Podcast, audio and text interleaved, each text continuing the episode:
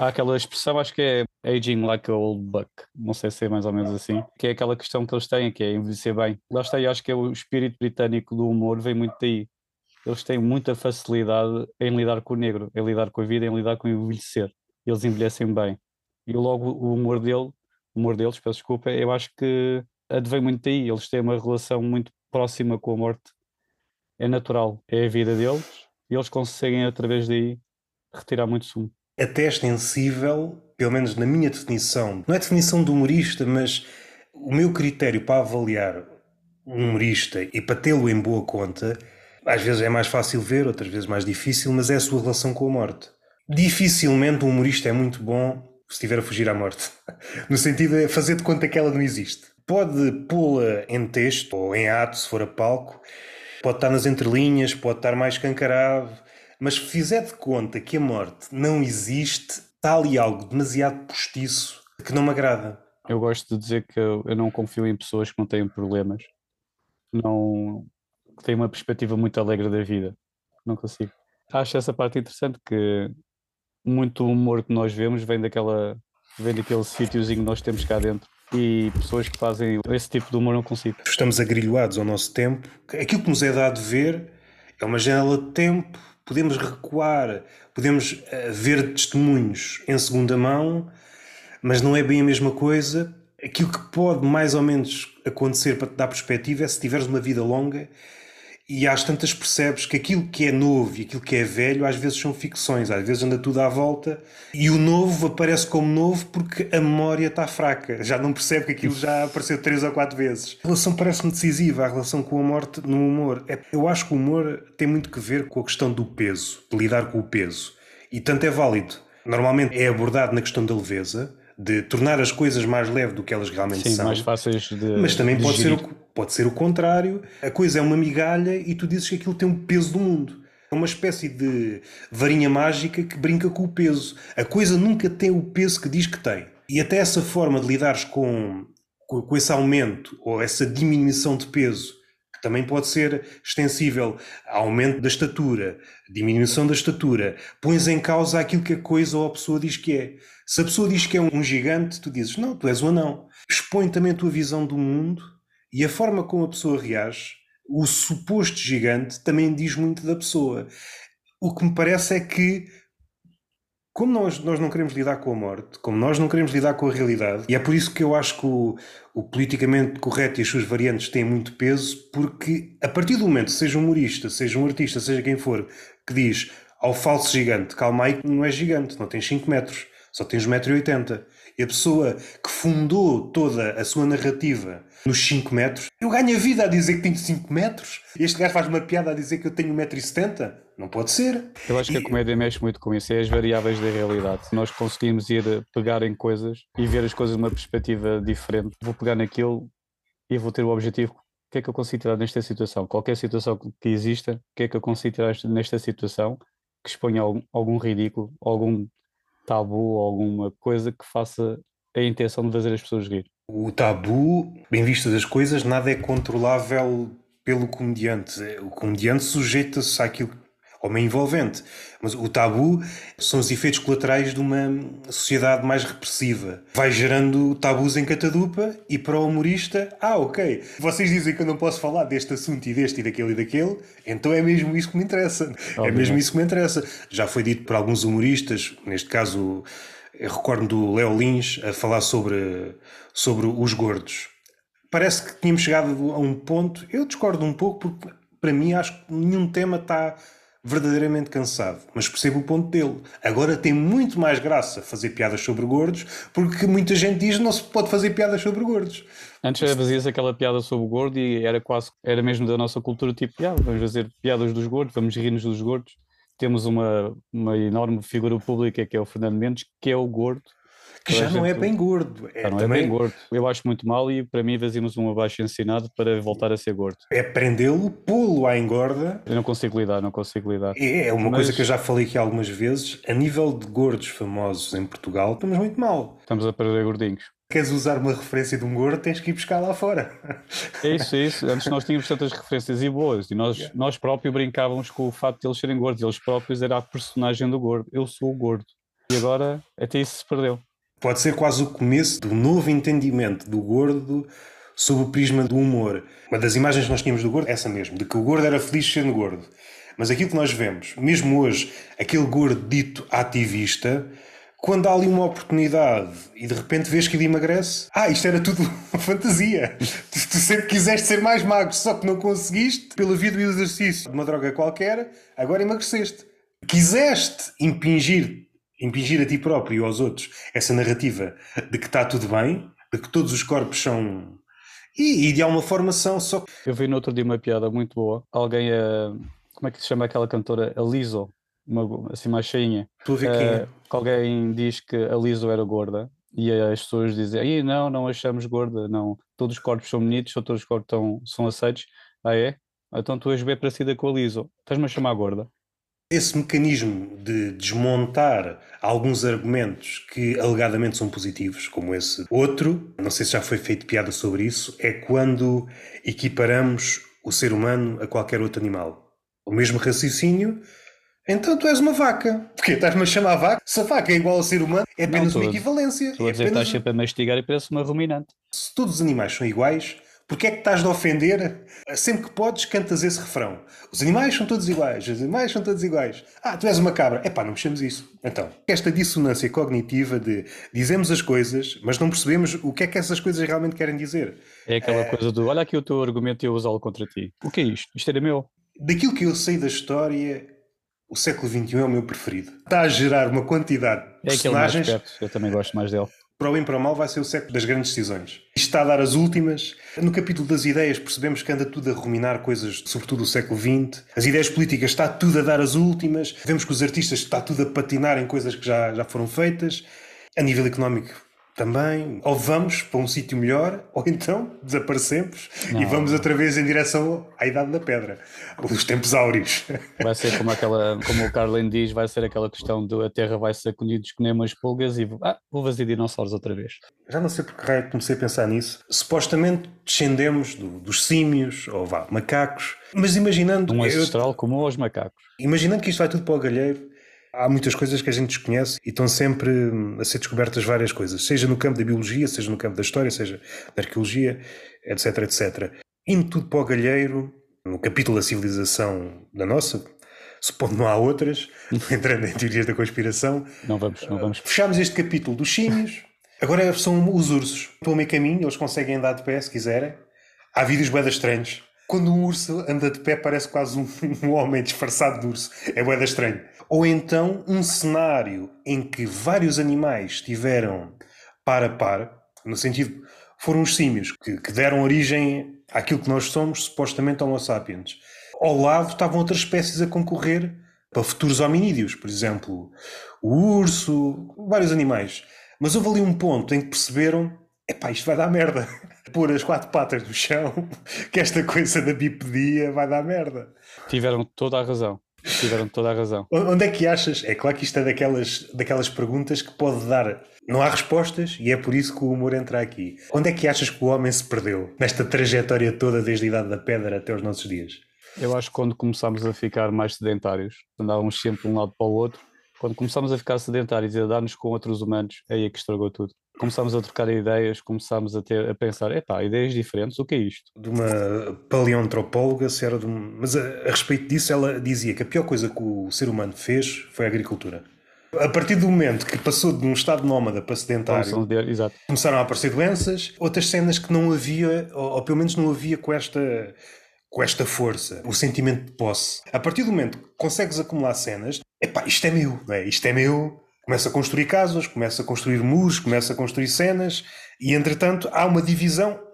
Eu ou um grupo que está a circunvizinho da minha família somos fixos. Os outros são outra cena. Se os outros se aproximam, então, quando eram nómadas, não tinham nada. Era isso, roupa do... É, é, isso é bem interessante pensar na, na, na, linha de ideias das pessoas que fazem as coisas pela primeira vez. A ideia de uma pessoa fazer um muro à volta e é. pensar daqui para aqui é meu. E depois vir outra pessoa, tipo, chegar ao pé do muro e pensar. Mas, mas estás a, a primeira então... pessoa que fez o muro, no fim de contas, fez uma espécie de linha imaginária, ou uma espécie de uh, proto-tratado de Tordesilhas. Este metade do mundo é minha. Olha, é? a partir daqui é meu. E imagina outra pessoa chegar lá, não, não posso passar para aí. Não. Então e se eu passar? Pá, vou ficar extremamente chateado. Porquê? Porque é meu. Não, era todos. Começar a perceber como é que isto se enrolou. Mas até temos taxas, até temos impostos. As coisas nunca acontecem monocromaticamente. É sempre uma policromia e acontecem várias coisas ao mesmo tempo. Isso realmente aconteceu. Depois, no meio desse debate, ele percebeu que não tinha grande justificação. Pá, tem que recorrer aqui à religião. Este muro, ou foi feito, ou foi dito, foi abençoado por Deus, e é a palavra de Deus contra a tua, não é? Exatamente. Então porquê é que eu não ouço Deus? Não estás abençoado? Tens que rezar muitas vezes a Ele. Ah, não seja por isso, eu invento o meu Deus também.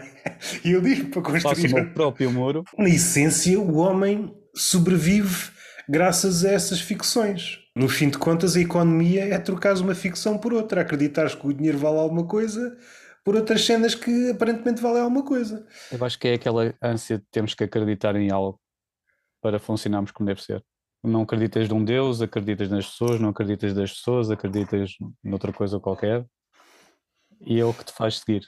Eu acredito que tenho objetivos, acredito que quero realizar isto, acredito que alguém está a ver-me depois de eu ser eutanasiado, vou para, para um sítio melhor.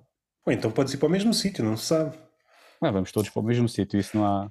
As pessoas querem ser cremadas porque estão a negar esse pequeno triunfo aos vermes. Os vermes estão à espera que tu apodreças para comerem alguma coisa, não é? Finalmente este gajo decidiu morrer, desfazes em cinzas e agora? Eu acho que a alimentação dos próprios vermes já está tão diferenciada que eles olham tipo, ah, mais uma, não vale a pena. E também ele ocupar mais espaço para quê? Somos biodegradáveis, mas ainda demoramos um bocadinho. Essa decisão, é, é claro que não é tomada assim. Algum vegan mais radical tenha já pensado dessa forma. Um vegan radical, não acredito. Desculpa a redundância. Aquilo que estás a fazer quando optas por um enterro ou pela cremação, pela via dita, vá, normal, se bem que isto não quer dizer nada, pelo enterro, estás a dar o teu corpo aos animais. Se fores pela cremação, as cinzas atuam como fertilizante, estás a dar o teu corpo às plantas. A última decisão, o meu corpo vai para quem?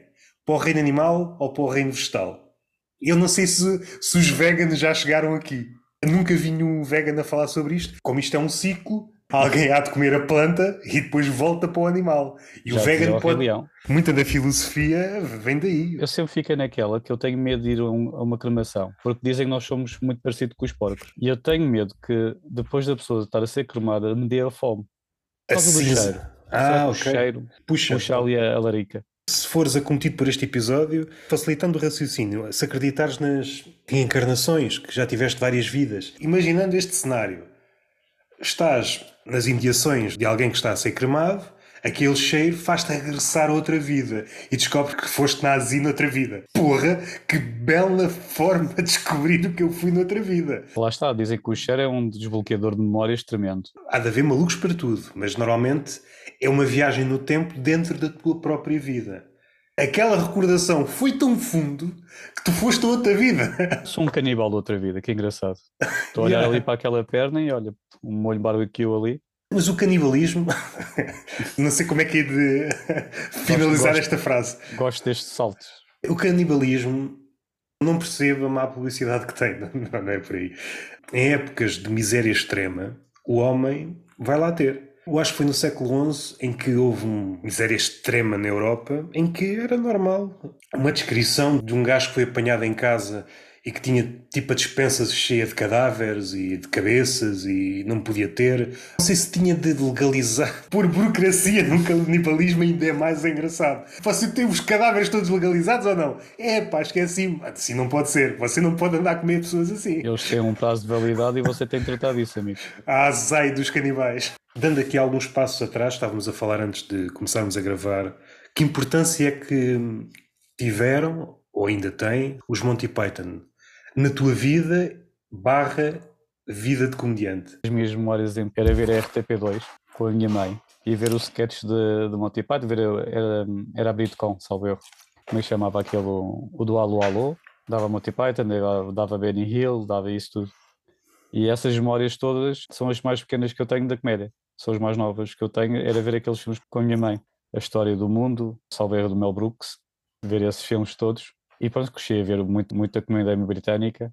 Passei para o Mr. Bean, Mas do Mr. Bean conheci o Blackadder, para mim Blackadder é, é top. Vi a primeira temporada há, há uns Uhum. tempos. Blackadder para mim adoro, em termos de humor, Blackadder para mim é o melhor. Mesmo há cenas do Roy Erickson que eu gosto muito, que é que ele fazia em teatros e isso tudo, fazia sketches. Esta crítica não vale nada. Como, como assim? Ah, não, ele devia ter ido por este caminho. Dizer isto a uma pessoa como ele não faz sentido nenhum. Ele, de alguma forma, ficou refém da personagem do Mr. Bean. Foi, foi. Foi lá está, é aquela personagem que tu és mais conhecida, é aquela ideia que as pessoas formam de ti, já não consegues fugir muito disso. Apesar de ele ter feito várias outras, mas todas Sim, sim. as outras parecem-me sempre Ele- filhos ou é- variações do Mr. Bean. Ele, ele typecasting, ele uh, tem aquele tipo e nota-se muito. É tipo o Jim Carrey aconteceu-lhe a mesma coisa quando ele queria fazer uh, papéis mais dramáticos. Ah, este gajo é para fazer rir, não é nada. Só que não, não entendem é- que há muita sensibilidade por trás da comédia. o Jim Carrey é, para mim parece-me outra cena. Ele é completamente outra cena. é. No outro dia estava a rever, revi o filme e depois estive a rever aquela cena algumas vezes. O aquela cena, isso já vi, mas hei de rever outra vez. Houve ali uma altura que estava a ver tudo o que eu podia do Andy Kaufman. O Andy Kaufman, eu acho que é uma personagem muito especial, é, é fraco, É de- não faz é jus. Não há muitos como ele. Quando um gajo é mesmo à parte, ele pode ter uma descendência, mas vai ser sempre uma descendência fraca. Se ele está à parte é por alguma razão. Ele marca aqui uma coisa que havia, seja na comédia, seja na arte, é um belo contraponto para os nossos tempos. É sempre muito difícil definir um- uma figura como ele. Mas há ali duas coisas que eu noto na comédia do, do Kaufman. Uma é não pedir desculpa, esteja ele a fazer o que fizer. Zero. E outra coisa é, pega numa ideia, uma ideia, vamos levá-la até o fim. Vamos levá-la até o fim. Com ele não havia aquela diferenciação do real e da personagem. Sim. Ele fazia muito isso. Eu acho que, eh, pronto, a cena que ele fez, ele tinha muita ligação ao wrestling. É. E aquela altura, a cena com o Jerry Lawler e isso tudo, aquilo da chapada e combates de wrestling ele fazia contra mulheres, era a, a cabeça daquele gajo, pá, a cabeça daquele gajo. Espicaçava, né? Sim, sim, Pode vir era- qualquer ele- uma, pode vir qualquer É, uma. ele fazia um trabalho, pronto, é chamado um heel do wrestling. Naquela altura, quando o pessoal pensava que wrestling era real, transpunha muito essa ideia do que, que acontecia ali no ringue, era a vida real, aqueles personagens existiam na vida real isso tudo, e ele pegou muito nessa ideia e fez isso na comédia. E depois lá está, também fez o. Exatamente, é exatamente. De facto, o Kaufman é uma espécie de wrestler É um heel se- wrestler que está tipo a borrifar-se. não, não se cingiu ao ringue. Tanto estava no ringue, como estava num palco, como estava num palco, talk dele, show. o palco era o como- ringue dele e a, a personagem dele era igual em todo lado. Quando ele morreu, pensavam que ele não tinha morrido. Tanto que depois apareceu quem fazia também eh, aquela personagem do cantor. Aquele gajo gordo, aquele. Sim. Um ano após a morte, ele fez e toda a gente pensava que era o Andy. Kaufman. É brilhante. Mesmo depois de morto, a morte normalmente é, é aquele. A morte normalmente, e isto é aquela linguagem que não quer dizer nada, é realmente, não há outra forma. A morte é o ponto final, acabou. E no caso dele, nem a morte conseguiu pôr o ponto final. Ele ainda tinha. Eu acho que ele fez a melhor punchline depois da morte. Que as pessoas ainda ficaram na ideia tipo. Isto é tudo uma piada. E ele divertia-se muito com isso. Há um pequeno documentário, está no YouTube, há lá um testemunho de uma namorada da altura, em que, segundo ela, ele divertia-se imenso porque as pessoas não conseguiam fazer a destrinça entre a realidade e a ficção. Isto é comédia, porque é que estou a levar isto a sério? Estas duas coisas que eu disse, que atualmente certamente haverá um ou outro, mas não com esta intensidade de estás a fazer uma coisa e se a coisa não é bem entendida ou começa a surtir uma reação contrária, o comediante, a primeira reação é começar logo a pedir desculpa. E eu acho que já não é bem aí, acho que já estamos no outro patamar. É antes que a coisa aconteça, já se está a justificar, precaver-se. Era outra cena. Tinha uma ideia, para a maioria das pessoas era maluca, ainda não sei onde é que isto vai, mas vou explorar. Não sei se vou bater em alguém, se alguém me vai dar um focinho. Vamos esticar isto até um limite em que isto estale tudo. Pegando no Jim Carrey, eh, aquilo que estavas a falar, às vezes a comédia toca em cenas muito. Se bem que o Ricardo Aruz Pereira nisso, ah, a comédia é uma coisa, emoção, não sei o quê. Há uma cena no, num filme do Jim Carrey, o Cable Guy, não é? Sim, sim, aquele que ele faz do gajo Da, da TV Cabo. da nós. Uma espécie de karaoke e ele, aqui canto eu. No apartamento do outro, sim. Aquilo é comédia. Podemos manchar aquilo com interpretações, sabendo aquilo que o Jim Carrey é, seja enquanto ator, seja enquanto, pelo menos aquilo que nos chega uh, enquanto pessoa. Está condensado aquilo que o Jim Carrey é, foi e poderá vir a ser. Ele está a dançar em cima de brasas. Aquilo parece engraçado, mas se olhares bem percebes que ele está todo morto por dentro. Há um momento que tu já não sabes se é personagem, se é mesmo Jim Carrey. Ele perde-se muito. Aquilo é delicioso. Aquela ideia que muitas vezes é propalada e a maioria das vezes com razão de que o humorista precisa ou está à procura de amor, mas ainda não sabe bem que tipo de amor é e nem sabe quantidade é que quer. Nessa cena, ele está à procura de qualquer coisa que ainda não encontrou, a personagem, mas se descascarmos o verniz. Está lá ele. Aquilo que ele fez mais tarde, quando interpretou o papel magistralmente do Kaufman, tu não consegues perceber onde é que está o Carrie e o, e o, personagem, não me recordo o nome do personagem, mas era o, o gajo da TV Cabo, os dois a dançar, mesma cena. Epá, é fascinante aquela cena. O gajo está a cantar magistralmente. E metal, ele também canta metal. É, é um talento absurdo. É... é outro, é outro, é outro. É o Kaufman, é o Carrie. É, há, há pessoas que são maiores do que das personagens que fazem. É um monstro, seja na comédia, seja nas artes, mas eu acho que a comédia sofre mais deste mal. Rapidamente esquecemos quem está para trás. O para trás nem no sentido, olha, já morreu. Ainda está aí na luta. E às vezes aqui mesmo no meio underground, às vezes nota-se isto. Teve três ou quatro noites boas, toda a gente fala desse nome. Deixa de atuar durante um mês ou dois. Mas o gajo morreu. Já ninguém fala, como se tivesse desaparecido. O gajo, olha, deixou o stand-up, está a vender malhas num sítio qualquer. O gajo continua a fazer e se calhar mais, só que a urgência de ir buscar outro nome novo e às vezes não tão bom como o outro. É esta urgência, esta avidez de ir para dar quase uma sensação de que a cena do stand-up é fervilhante, estão sempre a brotar novos nomes bons. E isso faz-me uma confusão do caraças. Seja na microescala do stand-up underground, eu, seja... eu acho que agora isso é tudo, está tudo geral assim. Tem que ser o mais recente, tem que ser o mais novo, tem que ser o. Ok, este é fixe, próximo. Este é fixe, próximo.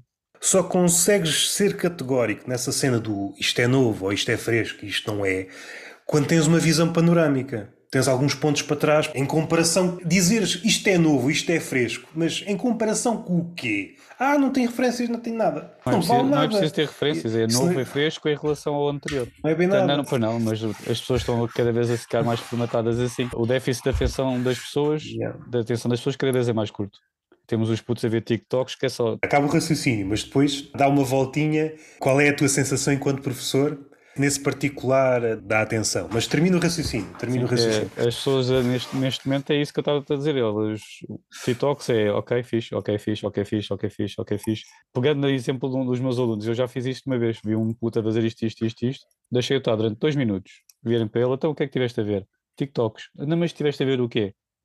TikToks. Não se sabe o que estava a ver, mas estava a ver.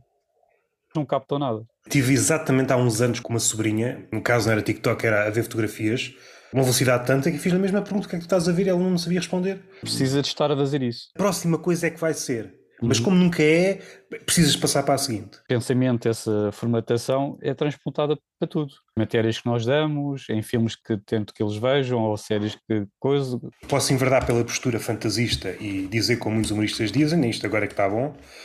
Ou então ser apodado velho do Restelo e dizer: epá, há aqui coisas que me estão a fazer uma confusão do caraças. E eu percebo que quando quer jogar o jogo da comédia, e o jogo da comédia aqui, leia-se, está nas redes sociais, tens de fazer a cena porque senão não dá. Tu percebes que o público está com a cabeça a afunilar. O mundo já não é assim todas as cenas. Sim, tu, se fores minimamente lúcido, o meu conteúdo não pode ser demasiado, não pode ter camadas. Tem que estar mesmo in your face, tem que estar. Tem que ser aquilo e não pode ser outra coisa forma pensada ou de forma inconsciente, é isto que está a acontecer principalmente para aquele pessoal que está a ter, e isto é sempre relativo, sucesso nas redes sociais. É alguém que é um conteúdo gritado, não pode ser sussurrado, literalmente falando, mas figurativamente falando, não pode estar nada nas entrelinhas, tem de ser curto, rápido e tem de ir buscar duas ou três coisas que estejam na ordem do dia para dar ali uma aura de, de frescura Sim, da comédia, vídeos ditos não diria noticiosos, aqueles youtubers que querem falar sobre o mundo, mas. Falam sobre o mundo deles. Com coisas ditas da atualidade. Eh, mas depois ficam reféns daquilo que eles sabem que o público é. Todos a jogar aqui um jogo de fantasia. É quem está a apresentar a notícia ou comentar a notícia não sabe a notícia, comenta a notícia porque está na ordem do dia, é isto que bate. O público não quer saber da notícia, mas como toda a gente está a falar da notícia, eu tenho de apanhar aqui umas luzes, se calha o assunto a bater numa conversa, dizer aqui uma frase feita, um som de baile qualquer, e estamos nisto. Ninguém consegue quebrar o feitiço, seja de um lado, seja do outro. Porque o produto agora já não é imobiliário, já não é nada disso. O produto agora é a atenção das pessoas. Pá, mas parece-me sempre empobrecedor. Isso eu compreendo perfeitamente. A forma de cativar e captar a atenção das pessoas resulta assim. Estavas a falar do, do stand-up. Há muitas pessoas que estão a começar agora. Vou falar, mas também não, não faço assim há tanto tempo e há muitas pessoas com noção errada que ritmo é igual a velocidade. Vês as pessoas irem para palco e, e começam a debitar. Falar, a falar, a falar. As pessoas riem-se e eles já estão no próximo, no próximo setup. Yeah. Não, não há aquela noção do, do público, do riso do público, das pausas, não há nada disso. É falar, falar, falar, falar, falar. Não querendo fazer a, a, apologia do silêncio. E, sim, isso é um equívoco. Já foi falado aqui várias vezes, esta questão do ritmo, há muita confusão com a velocidade. Sim, acho que tem que ver com os nossos tempos, porque se olharmos, fizermos assim um, uma visão panorâmica das cenas, percebemos que na rádio, seja na televisão, este é o modus operandi. Falar, falar, falar, falar, porque se eu paro, se eu abro aqui um espaço para o silêncio. As pessoas ui, mudam de canal ou vão ver outra coisa. Também, mas. Dá é, tempo para pensar. Sim, quando a interação é pessoa, um suporte, vá, conteúdo, talvez seja isso. Mas se for uma interação no mundo real, eu acho que é mais o medo do silêncio. Aquele período em que pode, eventualmente, haver uma reflexão. E aquela pessoa pode me desmascarar. Se ele tiver aqui uns segundos para pensar, começa a descortinar aquilo que eu acabei de dizer e vai. Este gajo, esta gaja só disse merda. Isto é só balelas, não é nada. Yeah. Continuamos neste carrossel de clichês que ganha uma velocidade ainda maior e enquanto o carrossel não perder a velocidade, fazemos de conta que somos uns campeões. Seja na comédia, seja um palestrante, seja o que for. Desde que ele fale muito, não há problema. A grande parte dos humoristas, não são humoristas, na rádio, eu acho que é, é geral. Há esta ideia de quanto mais palavras, mais ideias de bito, sendo que depois ficam reféns. Tirares cada uma das frases que eles estão a dizer, percebes 90% são muletas linguísticas. Como não tem tempo para é pensar, se tivesse a arranjar aquilo como se fosse um, um peixe, arranjasse aquilo e, e ficasse lá mesmo o peixe propriamente dito, aquilo comestível, percebias? Ah pá, isto é quase tudo, é tudo escama, é tudo, é tudo muletas linguísticas. E depois há aqui outra cena que eu tenho vindo a reparar. Eu rio muito porque normalmente são os humoristas que dizem, são avessos àquela ideia de os risos enlatados em algumas séries de comédia. Só que o que é que os humoristas agora fazem? Acabam uma piada e riem. E pode ser em podcast, não conseguem acabar uma frase sem se rirem no final. E este tique foi apanhado da rádio. Eu a preencher o silêncio. É combater estes dois medos o medo do silêncio, o medo de não se rir. Qual é a melhor forma de terminar isto? Eu, eu tenho que povoar isto com um riso. E como o riso às vezes tem este poder, mesmo falso, de ser contagiante, estamos todos nesta fantasia. O gajo é bem engraçado, o que é que ele está a dizer? O gajo, durante, durante este episódio de 30 minutos, as suas intervenções, 90% foi a rir-se. Do quê? Mas mais uma vez reféns desta pouca atenção que temos em relação às coisas. Arriscar para quê? Porque do outro lado já não há paciência para escavar. Eu sinto que está tudo a fazer coisas superficiais. Há falta de melhor termo. Seja até porque já não há paciência para fazer as cenas, a própria velocidade do mundo. Vale a pena estar aqui a perder 5 anos numa coisa quando eu lanço essa coisa, imagino que é um filme. O mundo já está noutra cena. Será que vale a pena? Então fazemos isto aqui às três pancadas tudo já está formatado assim, tudo já está pronto, pronto consumo. Faz-nos tanta impressão estas coisas porque a nossa própria maneira que crescemos e, e vimos as coisas. Eu gosto de dar o exemplo, sempre, eu vou pegar sempre deste exemplo que é das séries. Nós tínhamos que esperar uma semana para ver uma série e sabíamos apreciar esse tempo. Parávamos, refletíamos do que víamos, falávamos com os amigos. Aí, viste isto, viste aquilo, ali, o que é que vai acontecer isto? Agora, está aqui a primeira temporada toda, vejam. Está aqui tudo vejam, está ao vosso dispor. Não há tempo, tu vês uma coisa e nem tens tempo quase para refletir sobre isso. Já está pronto, está outra coisa.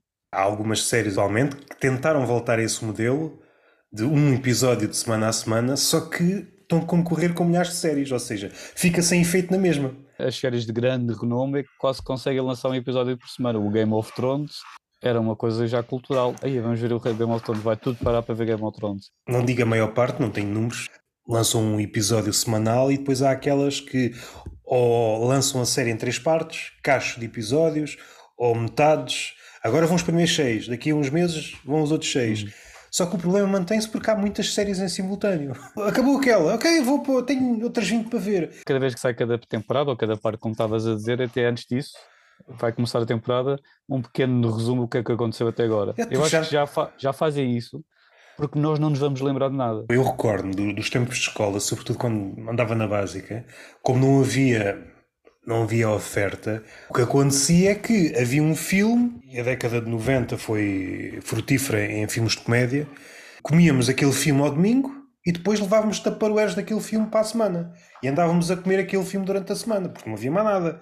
E a mesma coisa para os programas do Herman, um bocadinho mais tarde, aí talvez começou a decadência, mas ainda recordo-me na Revolta dos Pastéis de Nata. Foi o último no meu grupo de amigos. Epá, viste aquilo? E estávamos uns quantos dias a, a falar na, nas cenas, sobretudo na, na, parte do gelo. Agora somos bombardeados com milhares de coisas, supondo que estás a ver uma obra, por exemplo, os Monty Python. E até acho que foi o John Cleese que falou nisso numa entrevista. Quando queres descortinar o que está à frente dos teus olhos, deixa-me perceber o esqueleto disto. Supondo que alguém quer ser comediante, ou já é comediante, mas quer aprender mais. Tens que ver muitas vezes. Esta palavra que afinal está a ser repetida de tempos a tempos, tem aqui algum sentido, mas precisas de aprofundar muito.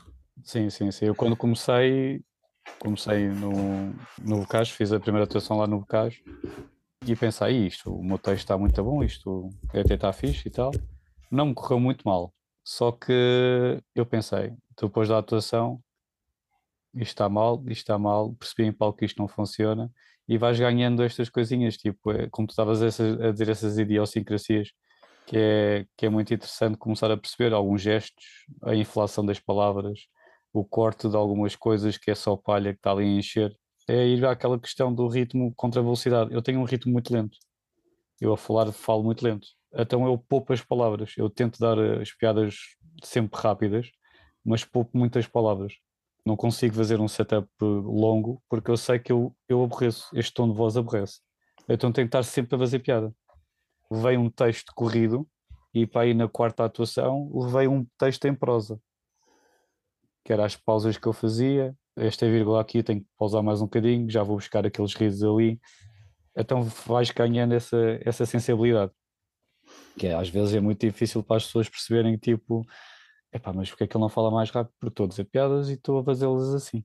Em palco não consigo estar ali a debitar a informação, a utilizar essas bengalas ia dizer, tem que ver com os exemplos que estão vá, a florescer, mas a sociedade está toda aí para aí, não é pelos exemplos da comédia, não é, não é, não é por aí. Não, não, não, é mesmo um, é um mal geral. As é... pessoas que. Porque a atenção está acelerada, tudo está acelerado na vida deles. O exemplo das crianças, pronto, vou dar o exemplo dos meus alunos e das crianças, que é aquilo que eu, que eu mais relaciono. Eu não culpo as crianças do que elas estão a passar, por causa de, da atenção delas e isso tudo. Elas são muito mais bombardeadas com informação do que nós éramos na altura elas têm o, o mundo dentro do bolso. Como não estar sempre a olhar para ele? É isso que eu acho muito esquisito de alguns professores e tipo, ah, os miúdos estão sempre agarrados ao telemóvel. E eu tipo, como não? Nós próprios adultos estamos sempre agarrados ao telemóvel. Yeah, yeah. Então para uma criança que aquilo é um mundo mágico, quer ver isto, está ali aquilo, quero isto, está aqui isto. Nós no nosso tempo, se houvesse uma ferramenta assim, nós éramos iguais. Não te causa algum desalento sobretudo quando precisas uma atenção redobrada. Porque aquilo que sucede, seja no TikTok, seja noutras redes sociais, há coisas que ainda passam neste formato. Mas quando são ideias mais robustas, das duas uma, ou fazes de conta que estás a passar essa ideia mais pesada e a pessoa faz de conta que percebeu, damos as mãos e fazemos todos de conta. Já não é preciso ver um documentário, basta ver um reel 30 segundos do documentário para dizer que estamos a, já podemos opinar sobre o documentário. Pode funcionar em algumas coisas muito simples, mas para ter a ideia geral da coisa, não chega, não chega a ter uma atenção de 10, 20 ou 30 segundos. Não... Mas as crianças conseguem captar muita atenção. Elas, eu acho que os miúdos de agora são, são inteligentes, são mesmo inteligentes e têm uma sensibilidade para algumas coisas que nós já não, nós no nosso tempo ainda não tínhamos. Só vamos ver os resultados disso daqui a alguns anos. Sim, sim, sim. Há coisas que se ganham noutro regime. Parece-me que este regime, este regime de constante vigilância para obter informação é razoável para pensares. Não. O pensamento não funciona neste regime. O pensamento é outra coisa. O pensamento é quando dás um passo atrás e deixa lá ver. E estando a maioria das pessoas a mergulhar viciada na informação seguinte, é que depois a informação tem outra coisa. Fala-se muito dos benefícios da informação, mas a informação tem uma coisa que é. Há um ponto a partir do qual a informação paralisa. Tu já recebeste tanta informação que já não consegues fazer nada porque a ideia de haver outra coisa que desmente tudo aquilo que viste é de tal maneira soberbante que não consegues fazer nada. E no capítulo da arte, então, é mais muita informação, mesmo para um escritor, só piora. O escritor e o artista têm de ser capaz de dar saltos. Ele não precisa de saber tudo, precisa de saber algumas coisas, porque caso contrário está a ser só jornalista. É isto que acontece a alguém que não consegue sair deste regime, está sempre à cata da próxima informação. Conhecimento é quando começas a trabalhar essa informação Sim, para teres outra coisa. Sobre a informação. Tens de sair desse regime, caso contrário não consegues pensar. Há muita gente a fazer esta, esta equivalência entre informação e conhecimento. São duas coisas completamente diferentes. Fala-se, mais uma vez, de, dos benefícios da informação, mas depois há os malefícios da informação. Se aquilo que nós estamos a dizer acerca de nós próprios e acerca de cada uma das pessoas, se não afeta também o jornalista. Porque se o jornalista está neste regime de velocidade, não é preciso entrar em teorias da conspiração, basta pensar um pouco e às tantas já não está a conseguir fazer a triagem. Porque é-lhe pedido um regime de trabalho vertiginoso. Saindo aqui da abstração, exemplos, passa a redundância concretos, não há outro tipo de exemplos, exemplos concretos. Aquilo que não acontecia há uns anos acontece diariamente. Agências de comunicação como a Lusa, aquilo que era pedido aos jornalistas é isto é o ponto de partida. Nunca na vida vais passar aquilo que está na agência Lusa para o jornal. Isso é inconcebível, isso é um crime. E hoje é o que acontece seja a agência Lusa, seja a Reuters, seja esses grandes grupos que vendem nacos de informação, é verdade, cola-se nos jornais e todos os jornais estão a copiar aquilo sem apurar realmente onde é que aquilo vem, até transformar aquilo na sua língua. Nada. Nada. Um, tem X segundos para captar a atenção das pessoas. Não, não, não, pode haver esse trabalho todo. Para mim faz-me sempre uma confusão quando tu não consegues perceber uma espécie de ritmo que toda a gente está aí nessa direção não entrando para exemplos limites como o Kaufman ou... O artista é sempre é aquele que resiste, ou pelo menos põe a hipótese vou abrandar um pouco. Estes gajos estão aí todos desembestados, não sei para onde. Deixa-me parar aqui um pouco para ver. Para pensar um bocado se vale a pena continuar, recuo, começo a levitar, faço um buraco na terra, vou não sei para onde. Ou mesmo tentar ver as pessoas a, a cena que eles estão a fazer. Exatamente. Nós, nós estamos sempre na perspectiva do observador, mesmo as nossas próprias experiências não sei se, se, acontece, viva a vida de duas maneiras. Eu sinto-a e observo-a. Eu estou sempre a observar o que me está a acontecer. Às vezes não consigo. É aquela questão de. Ah, vocês estão sempre a tentar ir buscar qualquer coisa engraçada. E eu tipo, não, eu tô, acontece alguma coisa e eu estou sempre na ótica do observador. Ok, o que é que está a acontecer? Como é que eu posso fazer isto? Este ponto de vista, o que é que está ali a acontecer? Estou sempre a fazer este processo mental na própria experiência que estamos a fazer. Aquilo que há pouco disseste logo no início da conversa, não sei se a respeito do humor, se estou a errar, acho que não erro por muito. O humor, além de outras coisas, pode ser uma espécie de perdigueiro para o ridículo. Sim. Muitas das coisas que se apontam ao humor, se fôssemos descortinar as razões, batem no ridículo. Ninguém quer ser ridículo. Estamos sempre em pose, fazer de conta que somos uma marca, e a partir do momento que apontamos, isto é ridículo, mas és tu e sou eu ridículo, o mundo é, é tudo ridículo. Se des um passo atrás, todos os dias, por exemplo, vou ler ali numa pastelaria, eu se me abstrair, eu sou ridículo, então o que é que eu estou a fazer a ler? Eu sou ridículo como festinha que houve aqui na minha terra e eu descobri um dos meus prazeres, é das coisas que mais me faz rir e só descobri agora, que é bêbado já andar em touros mecânicos. Eu, epá, isto é a coisa mais hilariante de todas. Alguém que não consegue subir para um touro mecânico em repouso vai tentar andar em cima do touro mecânico. Isto é hilariante. Mas Tentar isso é uma situação levada ao extremo. O giro é ver o ridículo das pequenas coisas. É uma parte. Eu, eu acho-me tão ridículo como aquele bêbado que vai. Exatamente. É isso que as pessoas não percebem. Nós estamos a gozar com aquilo, mas nós próprios, tipo, não, nós, isto é tudo ridículo. Venham connosco, entrem na festa.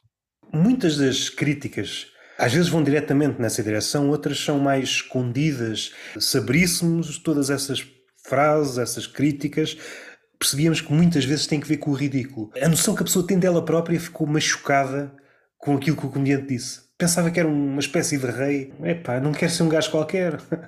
Mas somos todos gajos quaisquer. Às vezes nem, nem somos assim tão bons ou isso como nós pensamos que somos. E eu acho que é. Nós não estamos a inferiorizar ninguém com as coisas que fazemos ou dizemos. Eu acho que é mesmo, é mesmo isso que estavas a dizer, é, é mostrar a natureza real humana, às vezes, de algumas situações. E mesmo nos casos raros de alguém digno valor, seja numa faceta qualquer da vida, sei lá, seja na arte, seja. Um gajo, o gajo ou a gaja é boa numa determinada coisa ou em várias.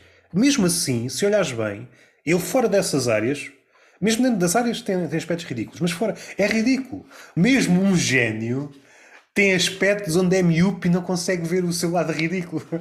Mesmo o gênio não consegue abarcar tudo. É sempre miúpe em algumas áreas. E se tu não queres engolir esta verdade, às vezes mais, depende do dia, depende das tuas reações, depende. Em média, somos todos ridículos diariamente, assim que acordamos, até dormirmos, desde o nascimento até à cova. Há pequenos, se calhar, lampejos pequenas frações de segundo em que, epá, isto é grande coisa, né? o homem é grande coisa nem vale a pena fazer humor sobre isto. Mas tirando esses segundos ao longo da vida, o resto é Não. é tudo ridículo. O resto é tudo ridículo. Qualquer aspecto, o casamento é ridículo, pá, é ridículo. A cerimónia, em geral, seja as pequenas coisas. A tirar arroz, porquê? Porquê é que estás a tirar arroz às pessoas? Não é? Porquê é que a noiva vai vestida de branco? Porquê é que yeah. toda a gente vai ficar sentada e depois as pessoas vão bater para darem beijinhos? O que é isto? O que é isto? Mas é yeah. é socialmente aceito. E estás a tirar arroz, tu que umas semanas antes no Instagram estavas a fazer apologia ao racionamento de alimentos, que o mundo está como está, e agora vais a tirar arroz. Se houvesse uma grande concentração de pássaros que depois comessem o arroz, eu por acaso não sei o que é que acontece ao arroz no chão. O que é que vai apanhar o arroz? O arroz fica? Alguém tem de apanhar o arroz. Alguém deve apanhar. Há um apanhador do arroz? Será que há? Se há uma menina das alianças, tem que haver um apanhador do arroz. tipo um chinês. Vem, uma, ou vêm, vem várias meninas a apanhar o arroz. ou então soltam um bando de pombos e os pombos comem o arroz. Lá está, e ainda é mais essa dos pombos. Porquê soltar pombos? Se o casamento é como fosse uma prisão, nós estamos a soltar pombos. Um... Olha se alguém dá uma epifania a um dos noivos, olhar para os pombos e a pensar: espera aí, isto é uma merda. Isto é uma merda. Os gajos estão ali livres e nós agora estamos aqui de mão dada com, com uma anilha no dedo. É hiperbólica, mas aquilo que sucede em muitos dos casamentos é o noivo embebedar-se. Ele no fundo sabe. Ele no fundo sabe, é por isso que ele está a tentar esquecer-se. Depois acorda e percebe: Ah, o que é que eu fiz, pá? Estava a dormir tão bem sozinho, o que é que se passou? Por vezes é acompanhado e assim ainda é mais engraçado. É os dois que estão, no fundo, mais a noiva ela sonhava com a ideia do casamento, mas o casamento não lhe agrada. A ideia é da festa. Muito fixe. Não, não se vê muito em Portugal, mas mesmo aquela ideia cá dos Estados Unidos, que eles fazem aquelas leituras todas e de repente há aquela parte, e se alguém está contra este casamento, até as próprias pessoas que formularam a questão do casamento pensaram, não, isto tem que ver aqui um ponto que temos que dar assim uma chance de saída que sabem que aquilo não, não está certo, aquilo não está certo. Isso é dos filmes, eu num casamento nunca. É isso que eu não é sei se mesmo na América, é isso que eu estava a dizer no Portugal. Na América não, não me surpreende. Mas era engraçado alguém em Portugal interromper. Quando é que é aquela parte onde alguém pode opor-se é só para saber. Não, não, é mesmo só para saber quando é que é. É só para saber, é só para saber. Ah, mas, mas você está a interromper. Não, não, mas eu só não, quero. Não... Vai acontecer. É que eu tenho visto nos filmes, eu até me preparei, estive a ver vários filmes. É só para saber. Mas tem alguma coisa contra o casamento? Não sei, ainda estou em dúvida. Depois não, até essa parte, toda a gente parava a olhar para diziam isso, toda a gente parava a olhar para essa pessoa e a pessoa, não, não, por favor, continuem. Ou então entrava outro elemento, porra, cheguei a horas, caraças. Ah, é só para dizer que não concordo. E eu depois não sei qual é o seguimento. Pedem explicações, né? certamente. E a pessoa diz: Não, eu só não concordo. Explicações não tenho, não concordo. E a pessoa não concordar, o casamento será que é automaticamente anulado? Yeah. É que eles não dizem que tem que haver consentimento, dizem apenas se alguém tem algo contra este casamento. E eu tipo, Isso mesmo. tenho. Você não está a dizer para dar desculpas, tem algo. Tem. Tem contra este e tem contra todos, que eu não acredito no casamento. E acabava ali o casamento. Yeah, yeah. E o padre, estão mas andei enganado aqui a vida toda. É muito engraçado mesmo sítios onde, se calhar inocentemente, pensamos que estão aliados vá, desta lógica vertiginosa Certamente isto já tem uns anos, mas eu só me apercebi disto há, há uns tempos. Às vezes os padres estão a casar vários casais uns atrás dos outros. E esta lógica de fábrica, até no casamento, para mim é hilariante. Um casamento avulso? Aquilo que acontece, sobretudo nos sítios pequenos. Nem é que- pelos sítios pequenos, às Diz, vezes diz, diz. é. A minha mãe fica sempre revoltada quando vê os casamentos de Santo António agora. Que ela está sempre a dizer a mesma coisa. Ai, antes eram virgens e isso tudo. E eu percebo a ideia dela, porque aquilo é o casamento de Santo António, é uma coisa cristã, é mesmo deles. E agora vês pessoas velhas, pessoas que é o terceiro casamento, pessoas que são divorciadas, a fazer os casamentos de Santo António.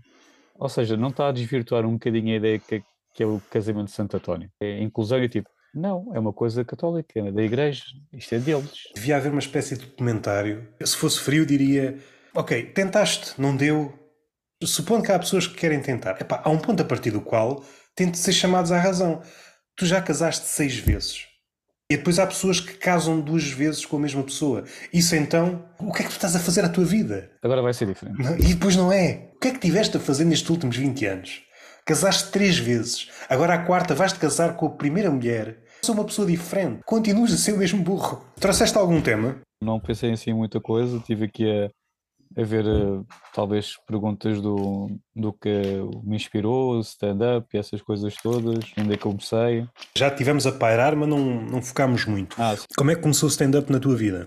Gostava muito de ver stand-up, lá está. Comecei eh, muito britânico, comecei a buscar a parte do, do Rory Hanks, as, as cenas que ele ia fazendo, próprios Monty Python, fui vendo alguma coisa e comecei a, a partir daí a descobrir várias coisas. YouTube isso tudo. Cheguei a uma altura e ah, vou, vou tentar fazer isto. Muitos amigos meus diziam que acho que devíamos tentar. Ainda bem que rodei-me de pessoas que não são aquelas pessoas que estão sempre a dizer não, não, tu és bem fixe. Eu rodei-me daquelas pessoas que diziam que se eu fosse uma merda não me deixavam fazer aquilo. Portanto, eu tipo, então é aí qualquer coisa. Ia começar a fazer e veio a pandemia. Eh, tive que adiar os meus planos, quando já estavam as coisas assim mais, mais dispostas a isso, mas lá está, durante a pandemia fui fazendo assim umas brincadeiras para entreter o pessoal, uma série de vídeos parvos que eu ainda tenho no Instagram. Eu Então, estou a abanar a depois- cabeça, não a concordar contigo, mas vi Sim, sim. alguns. Minha ideia era, olha, está a entreter algumas pessoas, está a fazer rir algumas pessoas que as pessoas vão mandando mensagens, olha, é estúpido, mas é engraçado. E eu tipo, yeah, essa é a minha ideia. Esse lado da pandemia, consegues fazer algum balanço? O que é que isso afetou? Achas que te afetou de alguma forma a tua maneira de pensar o humor? Quando abriram as comportas, apareceste com mais fome. Eu acho que é muito difícil fazer humor quando não há ninguém do outro lado a rir-se. E é muito aquela ideia de, ok, eu acho que isto é interessante. Será que alguém se vai rir? Não tens aquela reação logo imediata. Para todos, obviamente, foi uma, uma altura muito retrospectiva. E sim, acho que mudou um bocadinho a minha perspectiva do, no- do humor. Muito daquele trabalho que eu fazia durante a pandemia, esse, esse trabalho dos vídeos, eu não falava. Utilizava muito a linguagem, a expressão e a corporal e isso tudo. E eu acho que a minha entrada para o humor ajudou muito na minha cena do stand-up porque deu muito, ajudou-me a tomar muito mais atenção a, a gestos, às palavras, à minha velocidade. Entrei lá está com aquele texto corrido, mas depois rapidamente percebi que tipo, não, isto não funciona para mim. Eu preciso fazer as coisas muito mausadamente, de utilizar certos gestos para fazer a piada. Há partes que eu fico calado e as pessoas riem-se porque eu fico calado. É muito esse trabalho que me ajudou a, a trabalhar, ajudou-me a, a trabalhar essa, essa parte. Está ligado com, com o Mr. Bean, não é? Ah, Mr. Mr. Bean, os meus heróis do slapstick, que é o Tom e Jerry. Aquilo que há pouco estávamos a falar da, da questão das referências, não sei se ficou expresso ou, ou ficou nas entrelinhas, aquilo que há pouco estávamos a falar do Jim Carrey, de, do fresco e o underground rapidamente deixa de ser fresco porque aparece supostamente uma pessoa nova. Por vezes esquecemos até essas referências. Quanto a mim, essa aí do, do Tommy Jerry, os Looney Tunes, Eu farto-me dizer que também uma das grandes. Minha cena do humor é muito, é muito parva, é muito. E eu, tipo, estou sempre a dizer: o Dragon Ball Z, saber o trabalho todo que eles tiveram por trás da dobragem, por causa de começarem a utilizar eh, referências culturais mesmo portuguesas, os sotaques, tudo o que eles fizeram é um trabalho incrível.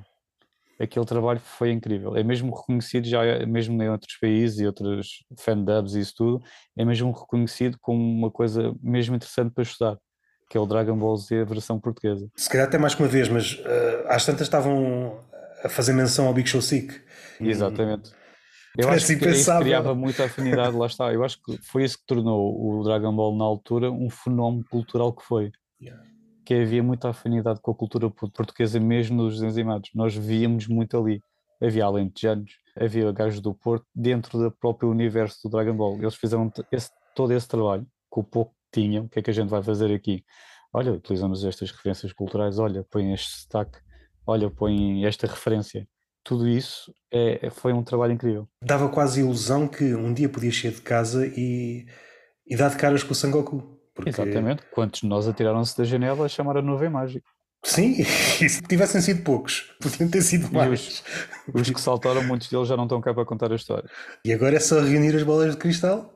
Dragon Ball, sim, claro. Não acho que não há, ou esse peso não há, pelo menos em Portugal. Desde então já não estou. E agora mais recentemente, se bem que já não estou tão dentro como estava há uns anos, mas há vários casos em que, não sei se conhece o One Punch Man. Sim, uh, sim, sim, sim.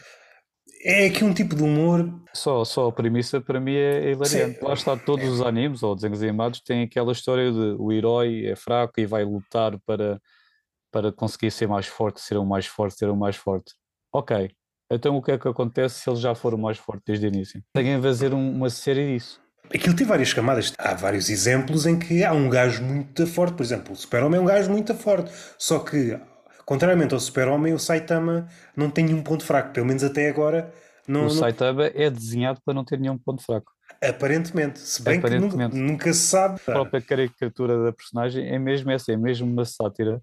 E essas personagens, como tu dizes, o Super-Homem e isso tudo, é mesmo essa. Olha o que é que acontece, ok, tu queres ser o mais forte. Então o que é que acontece quando és o mais forte? Acontece isto. Uma paródia a vários estilos de manga. Ou uma das leituras vá mais corrosivas daquilo é a forma como a sociedade te apresenta uma hierarquia e como tudo é falso. Isto está de interessar demasiado aos ouvintes. Aquilo... já desligaram todos. Aquilo tem uma classificação. Escalões, há heróis sim, sim. Uh, C, B, uh, A, S, e dentro destas letras há vários heróis, e, e quanto mais sim, próximo da letra S tiveres, mais forte és. Mas à medida que o, que o anime vai passando, percebes que aquilo às vezes bate, outras vezes não bate. O próprio não, Saitama muito na, é, pega muito é, na comercialização é, do herói. Saitama, o personagem principal, é o exemplo é maior. Do, é, é do ranking C. É fazer é. muito isso também no. Como é, como é que chama a série? O The Boys. Sim. Sim, sim, Fazem sim. muita comercialização do, do que é um herói. Do The Boys, eles jogam mais com, com essa. brincam mais com a definição canónica do herói. Afinal, este gajo já não é aquela coisa do herói que tem partes boas e más, estes gajos podem ser mesmo passados dos cornos. A imagem que se vende. No One Punch Man também há esses que são bons e depois vai saber, não são. Não, Mas é aquilo, aquilo que eu estava a dizer é mais a questão de hierarquia. Este gajo, aparentemente, segundo o número, é um gajo boeda forte, mas vai saber, o Saitama está lá abaixo no escalão e é o gajo mais forte disto tudo. Porque lá está, é. a própria personagem dele, tipo, ele já está num ponto tal que ele está-se a borrifar. Ele faz as coisas por fazer. Já está, está aborrecido com a vida, já não tem objetivos, não tem nada. Ele é, é um mero espectador de tudo o que está a acontecer e ele é a personagem principal. É a personagem principal. No entanto, por exemplo, agora à distância, eu percebo que o Dragon Ball, Dragon Ball Z, Dragon Ball Espero não estar aqui a irritar os mais fãs. Dragon Ball GT, Dragon Ball isso Super. Não existe, isso não existe. não existe. Nós não falamos do GT. não, não.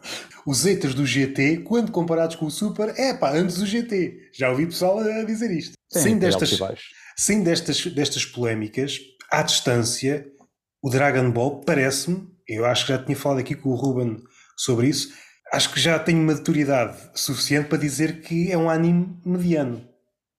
É, até porque se tornou um negócio gigantesco. O Akira Toriyama não se consegue livrar dos vilões. Ele já não consegue arranjar outra forma de trazer o Freezer de volta. O Freezer de volta, exatamente. é. Mas lá está, eu acho que foi introduzido na altura certa. Não sei se vai acontecer alguma coisa, mas a tendência é tudo gira à volta do personagem principal no Dragon Ball. Por exemplo, no caso do One Punch Man, é claro que ele está num nível à parte. Há ali arcos em que o Saitama ele vai aparecer no fim, vai, com um soco despacha aquilo sim, tudo. Sim. Mas os outros estão todos a brilhar. Alguns até se safam, só que ele está no. Ele, a escala rebenta. E no Dragon Ball isso não acontece. Parece que os outros dão para ali uns 4 ou 5 socos, o mal passa-se da cabeça, esses desaparecem e fica o Sangoku ou o Vegeta no limite quando se juntam os dois, na fusão. É pobre, vá, falta de melhor expressão é Não, pobre. não, é mesmo, é mesmo. É, é pobre. É impossível nós separarmos da nossa ligação com o Dragon Ball, não é? Mas lá está, foi introduzida na, foi introduzida na altura certa. Foi, nós temos este amor ao Dragon Ball porque lá está, era a nossa, Os brasileiros, não sei se ainda é, mas dá uns anos valentes, eles tinham essa ligação com os Cavaleiros do Zodíaco. O anime preferido dos brasileiros durante muito tempo, não sei se ainda é, eram os Cavaleiros do Zodíaco. Esta pancada que o português tem pelo Dragon Ball, eles tinham com os Cavaleiros do Zodíaco. Sim, ainda apanhei os Cavaleiros do Zodíaco, ainda tenho aí muita coisa dos Cavaleiros do Zodíaco também. Se calhar, bem vistas as coisas, é melhor que o Dragon Ball. Uma história um pouco melhor que o Dragon Ball. Toda a cena envolvente é muito mais rica que o Dragon Ball, sim. O One Punch Man, os tempos são outros. O One Punch Man é aquilo que é graças a tudo o que está para trás. Mesmo um, um anime mais parecido ao Dragon Ball, e aqui parecido entre aspas, o Naruto, tem muito mais camadas que o Dragon Ball, mas muito mais. E pronto, acho que já matámos todo o público. Estamos aqui os dois todos contentes a falar da, da anime e o público é, já desligou para aí à meia hora. Para dizer o quê? Às vezes há ali comédia. Eu recordo-me de uma série, não sei se era coreana, mesmo de carne e osso. Tinha ali coisas tão estranhas e eu ria-me nem sabia bem porque é que me ria, porque aquilo era tão estranho. Eu recordo num dos últimos episódios, dois comediantes, não sei se de stand-up, mas faziam na rua, uma altura quase no final da temporada, ou perdeu uma aposta, ou apeteceu-lhe e pôs umas mamas. E basta abrir publicidades, seja do Japão, da Coreia. Ah, sim, uh, eles são todos feridos. Aquilo é outra forma de estar no mundo, é, é outra cena. Há coisas que tu, se calhar, se perdes um bocado de tempo, ah, dá sei porque é que estás a fazer isto e isto, até porque se fores consumidor de anime percebes ali sim, qualquer sim, coisa. Sim. Mas há ali outras cenas, eu nem percebo isto, nem sei o que é que é isto. E depois vão buscar coisas que não têm ligação uma com a outra e de repente aparece ali tipo a meio nós. Como é que vocês conseguem? Qual é a linha de pensamento que vos chega a isto? É giro. Mas aquilo se calhar que estamos a ver nas redes sociais, mas mais no TikTok, aquele fenómeno de várias coisas em simultâneo, não sei se já, Estamos já te paraste. Eu recordo-me ver um clipe disso há, há, uns tempos. Seria um concurso de, sei lá, de domingo à, noite em que o gajo tinha que cantar ao mesmo tempo que alguém o masturbava. masturbava. E isto, a nível de conteúdo, ótimo.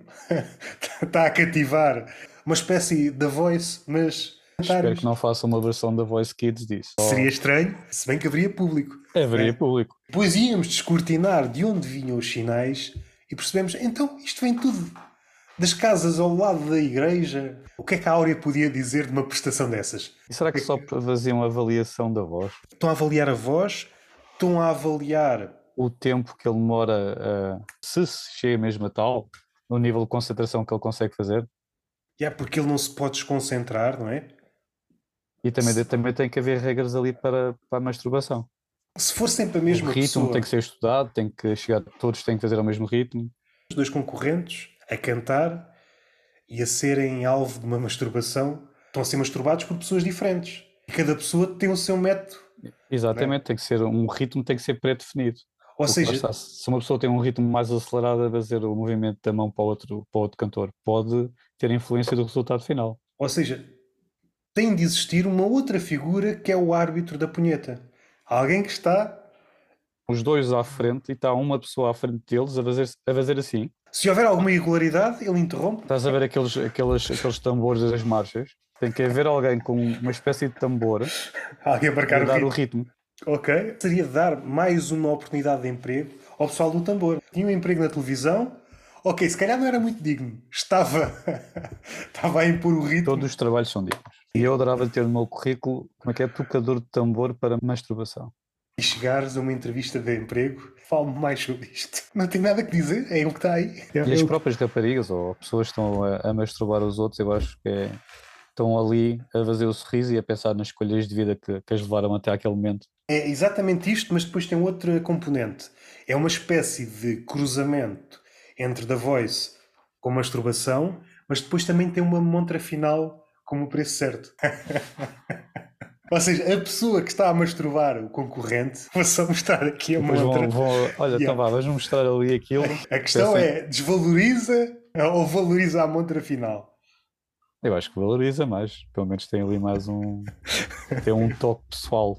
Chamemos-lhe assim. Convido uma pessoa para falar, o Pedro Correia. Estou aqui aí com pezinhos de lã, porque o teu nome é engraçado. Se eu me esquecer de um, tu transformas-te noutro comediante. Pedro é Correia, transformas-te noutro comediante. Exato. Pedro Soares, és outro comediante. É por isso mesmo que eu tive que fazer. As pessoas tipo, és bem emproado três nomes. Não, pá, tem que ser. É que no teu caso não vi hipótese. Não dá, é que se eu for Pedro Correia, já há outro Pedro Correia com muito mais talento que eu, e o outro Pedro Soares, que é um, um rapaz que faz imitações que eu ainda não conhecia. E eu tipo, não, tem que ser mesmo Pedro Correia Soares. A pior coisa que podia acontecer é descobrir que há outro Pedro Correia Soares. E eu abandonava a comédia logo. Deixem-me fazer Não, os não, deixem-me deixem ter o meu nome próprio, se faz favor. Ainda tens mais algum nome? Ou já usaste Não, tenho? Miguel, que obviamente sou Pedro, sou Miguel. Eu no sétimo ano, nunca me esquecer neste episódio, que primeira aula, a professora estava a fazer a chamada e diz, Pedro, quatro pessoas levantam o braço. E ele, ah, peço desculpa, olha para, a linha, Pedro Miguel, quatro pessoas levantam o braço. Isso parece um sketch, pá. Foi mesmo, eu nunca me esquecer disto. Pedro, eh, quatro pessoas. Pedro Miguel, quatro pessoas, ok, vocês vão ser todos os apelidos. Vá lá que todos os apelidos eram diferentes. E se fosse ah, um sketch dos Monty Python, ia continuando. Pedro Miguel Depois, Correia, depois os quatro. cortava, dava outros sketches, cortava para isso e ainda estava a professora coitada já toda Já em pânico. Um sketch. Há muita coisa dos Monty Python, e mais uma vez, não querendo entrar por aqui, que nos últimos episódios entrei por aqui, mas quando se diz que a arte ou a comédia salva, ou ajuda, ou educa, ou, ah, ah, essas coisas todas, envolvidos uns anos, aquilo que a comédia ou a arte criticou prospera, sem entraves. Não foi pela arte, não foi pelos filmes. Muita gente disse, o caso Cimeiro, o Carlin, a falar dos eufemismos, destas manias da linguagem. Envolvidos estes anos todos, estamos aqui. Ou seja, serviu de alguma coisa? Até para hum, tornar o, o ofício da comédia mais leve. Faz o que tens a fazer, não penses que vais mudar o mundo. Até o Carlin, até o Bill Hicks, até outros como ele, eh, alguns escritores, isto está mal. E o pessoal até concordou, é verdade, isto está mal. Ouvidos uns anos. Eu acho que as pessoas que querem mudar a comédia, com aquela, entram para a comédia com aquela ideia, não, eu vou mudar a comédia, eu vou ser o maior. E eu tipo, não, nós não vamos mudar o mundo, mas podemos mostrar às pessoas o quanto ele é interessante. Eu acho que essa é a ideia, tipo, olha Sim, aqui a sim. minha perspectiva de visão do mundo, olha aqui a perspectiva deste gajo de visão do mundo. Eu acho que essa é a ideia da comédia que eu acho muito, muito, muito boa e muito interessante. Há vários tipos de comédia que eu não acho interessante, mas sei que tem o seu público Tais como? aqueles mais, como é que eu ia dizer, mais comédia de observação, para mim, pá, não faz, é aquela coisa, não, não faz rir. É, ok, é um fato interessante às vezes. Alguns fazem rir, mas Mas aí, não sei se foi propositado, mas isso se calhar temos de fazer a destrinça que, que me parece ser um dos males da comédia de observação e por arrasto Sim, da sim, comédia de ficar só pelo apontar o dedo. Estão a ver isto? é, é isso, engraçado. é isso. Olha E isto, depois não há a torção, não é? Não há ali uma torçãozinha. eu É. gosto, mais, eu gosto disso, daquela de- da observação que vai e torce a perspectiva. Aí, já viram que isto é assim? Ah, ah, ah. Deste um bom exemplo quando estavas a falar das tuas referências e do. Blackadder. Aquilo no fundo é uma sátira, uma coisa que já não existia. Não é apontar o dedo ou criticar uma torção. Aquilo pode eventualmente ter existido, mas pode nem ter existido. Pode ser engraçado dentro deste determinado contexto.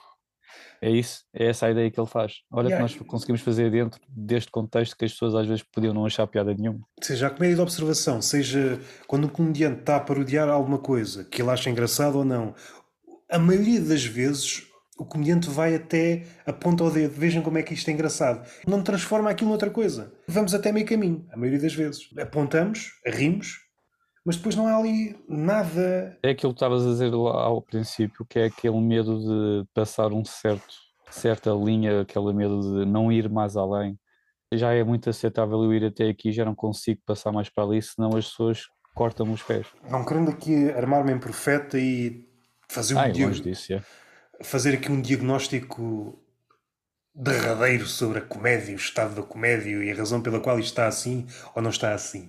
Alguns comediantes, e alguns aqui é um eufemismo para a maioria, encontraram aqui uma escapatória ou uma desculpa ao afastarem-se desse tipo de histórias mais construídas. E eu estou aqui a pensar num exemplo porque está fresco na memória e até uma das minhas maiores referências, que é o Woody Allen. Foi abordado no último episódio do Humor à Primeira Vista e o Gustavo fez essa, essa pergunta ao Ricardo, se a memória não me falha, porque é que aquele tipo de comédia já não é tão praticado atualmente? As histórias que o Woody Allen contava no stand-up, aquilo se tiver uma pontinha de verdade é muito.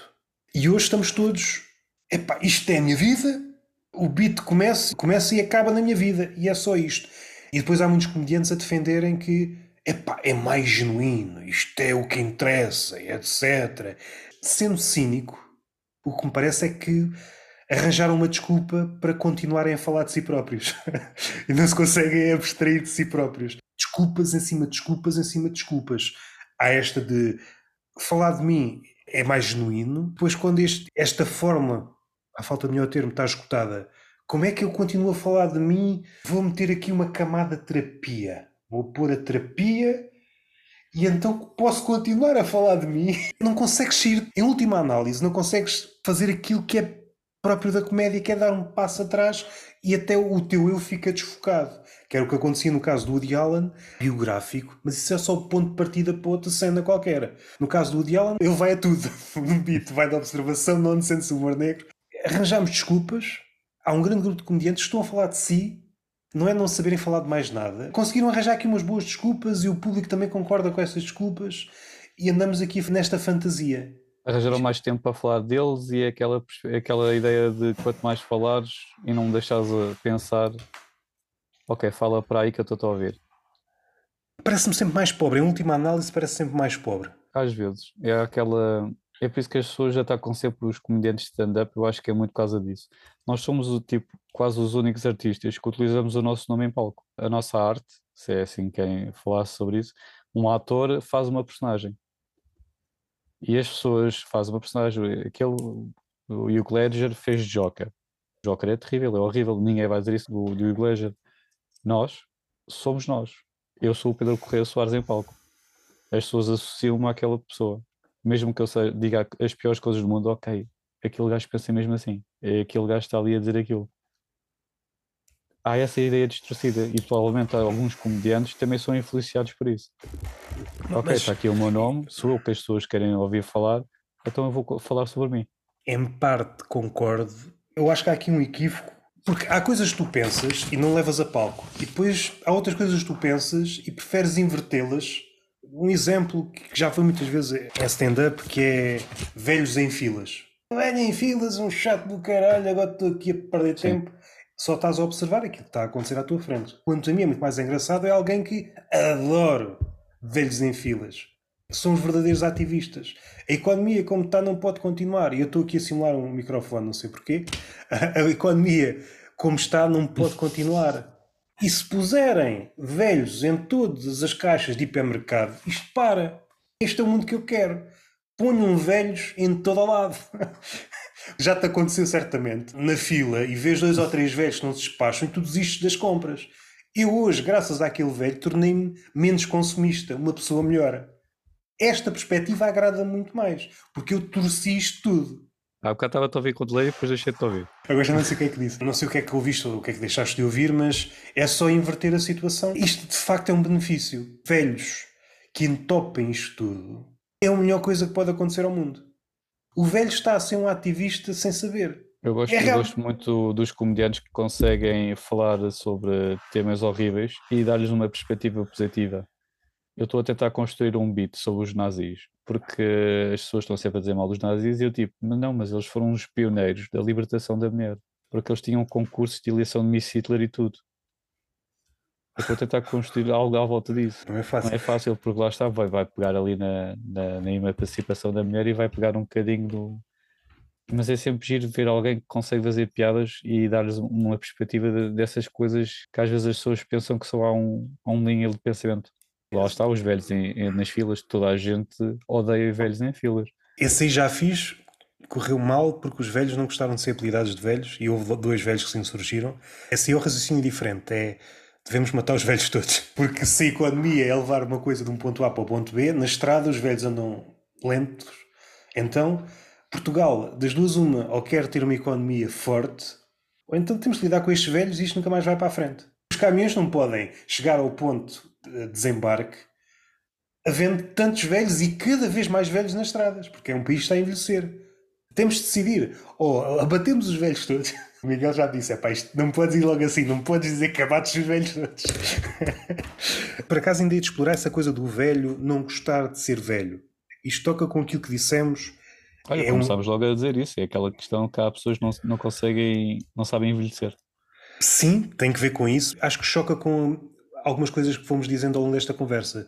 Tem que ver com o ridículo de mostrares realmente aquilo que a pessoa é. A pessoa está naquela fantasia e de repente o humorista, não, és um velho pessoas de 70 anos estão a chamar-se jovens uns aos outros. Assumam-se. E isso é só Assumam. ridículo. Não, tende a aparecer um terceiro elemento, mais jovem. Vocês assumam-se enquanto velhos. Têm 70 anos. De uma vez por todas. Às tantas dava-vos um infarto e nunca se assumiram como velhos. Aquele jovem morreu de infarto. Então quantos anos é que ele tinha? 75. Em relação aos nazis, tenho uma. Mas essa ainda não fiz. Mas é cruzar. É pensar em Pompeia, aquilo que aconteceu em Pompeia, e pensar em Pompeia como uma espécie de destino turístico dos nazis. Vão ver pessoas carbonizadas e ninguém leva a mal. Uma coisa é isso, a Auschwitz ou outro campo de concentração qualquer. Agora em Pompeia, ninguém vai levar a mal de alguém. Ih, caralho, estes gajos estão carbonizados. Ninguém leva a mal. Os nazis, coitados, eles não podem usufruir tudo na vida, por exemplo. Eles não podem ir a uma casa de leilões, Estou a ir buscar essa referência. porque vão estar sempre a gastar dinheiro.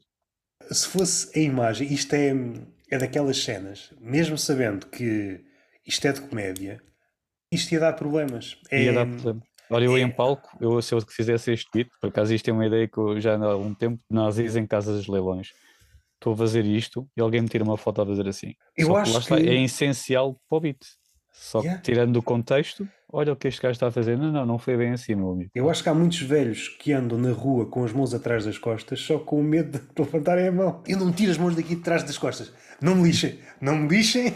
Alguém que ensinou um, um cão a fazer saudação nazi e Ah, depois sim, sim, foi meteu-se num imbróglio do caraças. Até a própria palavra, se utilizares a palavra ou utilizares a palavra Hitler, Já aqueles posts se já não têm, chega a tanta gente. já têm que escrever a palavra Hitler e outras coisas com asteriscos e isso tudo. Escreves Hitler com asteriscos. Continua. Também não sei como é que cruza numa piada Hitler e Kona. Kona também leva asterisco. Por Uhum. acaso o comediante tem palco vai dizer merda. E às tantas, mas isto é o quê? É só asteriscos? Porquê é que as pessoas estão a rir? Isto é só asteriscos. Qual é as palavras que, que as pessoas vão estar a censurar? Porque Hitler é um nome.